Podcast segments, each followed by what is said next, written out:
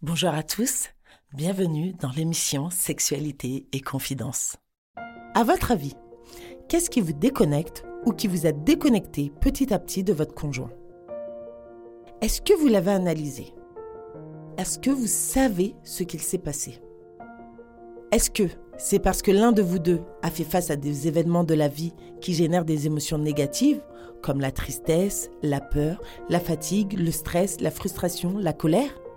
Peut-être qu'actuellement, vous êtes entouré d'une aura néfaste à votre épanouissement personnel, à son épanouissement personnel, dont vous n'avez peut-être pas conscience d'ailleurs.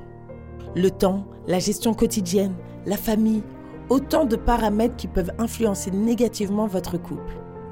Alors que faire? Comment sortir de cette spirale infernale? Comment soigner ces blessures? Je vais vous donner un exemple et vous comprendrez là où je veux en venir. Une fois, un homme est venu me voir pour consulter, car il n'en pouvait plus de ne pas avoir de relations sexuelles avec sa femme. Je creuse et je fais l'état des lieux avec lui, savoir à quel moment ils se sont déconnectés. Lui-même ne s'était pas posé la question. Il cherche également. Et on arrive à l'achat de ce terrain et leur projet d'autoconstruction. Un super projet, car c'était une maison qu'ils faisaient à leur image telle qu'ils l'avaient pensée. Sauf que ce projet a été chronophage, énergivore, et la tête dans la gestion des travaux, des finances, des imprévus et j'en passe, les a fait rentrer dans un automatisme quotidien sans s'en rendre compte. Ce n'est pas ici une question d'amour, c'est juste qu'ils se sont focalisés sur notre priorité que leur couple. Ils ne se sont plus regardés, ils n'ont pas pris soin de leur couple et ils n'ont pas posé les limites pour protéger leur relation. Le premier échange lui a permis de conscientiser et de faire le point sur l'évolution de sa relation jusqu'à aujourd'hui. On a travaillé dessus. D'abord, il a demandé à sa partenaire de faire également le point pour savoir s'ils étaient raccords. Ensuite, il a fallu qu'ils travaillent ensemble sur les petites choses qui faisaient qu'auparavant, ils étaient connectés. On se focalise que sur les points positifs. On met de côté les points négatifs. Ce n'est pas ce qui est recherché, pas besoin de se polluer avec. Le positif attire le positif. Alors à vos plumes. Cherchez. Prenez votre temps dans une ambiance agréable avec un air de musique ou pas. Vous prenez une grande inspiration. Puis vous expirez. On le fait encore deux fois.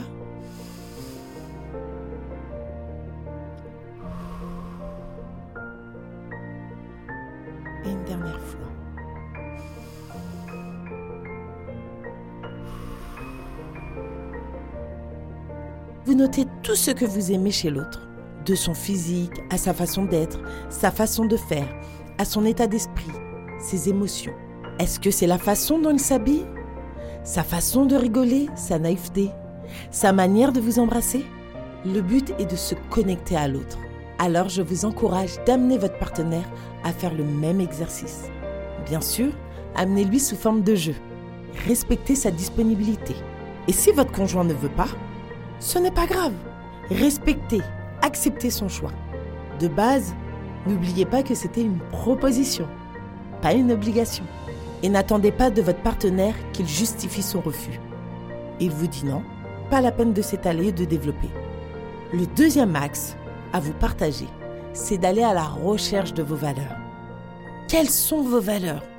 Vous avez besoin de vous éveiller intellectuellement et personnellement. D'ailleurs, si vous êtes là, c'est que vous vous intéressez à sortir de votre zone de confort et à évoluer dans votre relation amoureuse. Il va falloir qu'on réponde à vos besoins pour que vous vous sentiez comblé. Vos besoins sont rythmés par vos valeurs. Pour rester connecté à l'autre, il est important que vous connaissiez vos valeurs principales.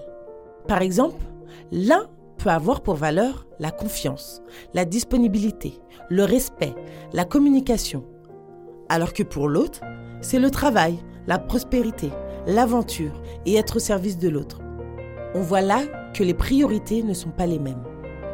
Le fait de lister ses principales valeurs, 5 c'est très bien, amène à se questionner sur soi-même, à savoir qui on est, mais également à se questionner sur son couple. Vos différences peuvent être une force.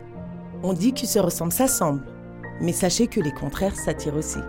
Chacun son point de vue. Tant que personnellement, vous êtes proche de votre identité et en accord avec celle que vous avez pointée, vous serez en phase avec vous-même et vous gagnerez confiance en vous. Ne pas avoir les mêmes valeurs vous oblige à trouver un fonctionnement en alignement avec votre couple. Vous vous posez ensemble et regardez ce que vous pouvez faire. C'est un travail co-constructif. Faites-en une opportunité, une force qui va vous permettre de vous ouvrir à l'autre et de découvrir quelque chose de nouveau, plutôt que quelque chose qui vous éloigne. Et puis, si vous partagez les mêmes valeurs, la question ne se posera même pas. Retenez qu'une relation n'est pas figée. Elle évolue tout le temps et on évolue tout le temps. Il est donc important de faire des mises à jour pour ne pas que son couple devienne obsolète.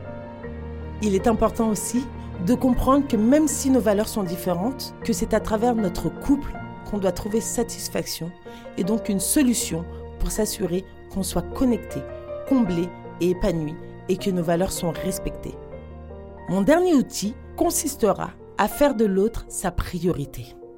C'est important pour maintenir son couple à flot, croyez-moi. Donc je vous invite à créer un pacte d'engagement. Symbolisez-le comme vous le voulez. Une lettre encadrée, un échange d'un cadeau symbolique, une bague en bois, une gravure sur une pierre, même sur la dalle du béton, ça fonctionne. Bref, engagez-vous à faire de l'autre une priorité dans sa vie. Ça permet d'être plus présent et investi dans sa relation, certes, mais également dans la relation avec soi-même. Ça peut paraître une évidence pour certains, mais je peux vous assurer que tant que votre conjoint reste votre priorité, l'atmosphère dans laquelle vous serez sera positive et bienveillante.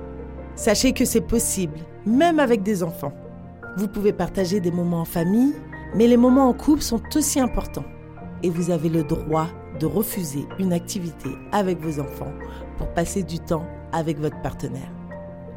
Cela ne fait pas de vous un mauvais parent, bien au contraire. Cela reflète l'amour de votre couple. Alors même si vous avez l'impression que votre couple ne s'en sortira pas, même si vous pensez qu'il n'y a pas de solution, testez ces outils et vous verrez que vous irez vers un chemin plus beau, plus positif, qui vous aidera dans votre bien-être. N'hésitez pas à vous faire accompagner en thérapie. Ça ne pourra que booster davantage votre couple, faire place à nouveau à la lumière. Vous pourrez réfléchir à ces outils seul ou à deux. Mais c'est une réflexion, un partage, un échange ce n'est pas un moment moralisateur pouvant déboucher sur un moment conflictuel. C'est le moment d'agir pour vous, pour votre couple. Faites-vous confiance et passez à l'action. Prenez le temps de faire cette recherche, de mettre en place ces outils dans un climat sain avec votre partenaire. Je vous conseille même de prendre rendez-vous ensemble, d'éteindre les téléphones, la télé, etc. De vous poser des règles et de choisir un moment où les enfants sont couchés ou absents. Essayez de comprendre l'autre. Ne cherchez pas à ce qu'il pense et réfléchisse comme vous. Ce n'est pas grave, vous pouvez être diamétralement opposés et rester connectés. Travaillez dans la bonne humeur, entouré d'énergie positive et d'une bonne écoute de l'autre. Cela apportera de la complicité dans votre couple et vous reconnectera petit à petit à votre sexualité. N'attendez plus pour exprimer ce qui vous pèse, vous dérange. Parlez-en tout de suite à votre partenaire. Soyez honnête et sincère. N'attendez pas que le feu s'attise. J'espère qu'à travers ce podcast, vous pourrez vous reconnecter à votre binôme. N'hésitez pas à commenter et je vous dis à bientôt dans un nouvel épisode. C'était Noémie sur Sexualité et Confidence.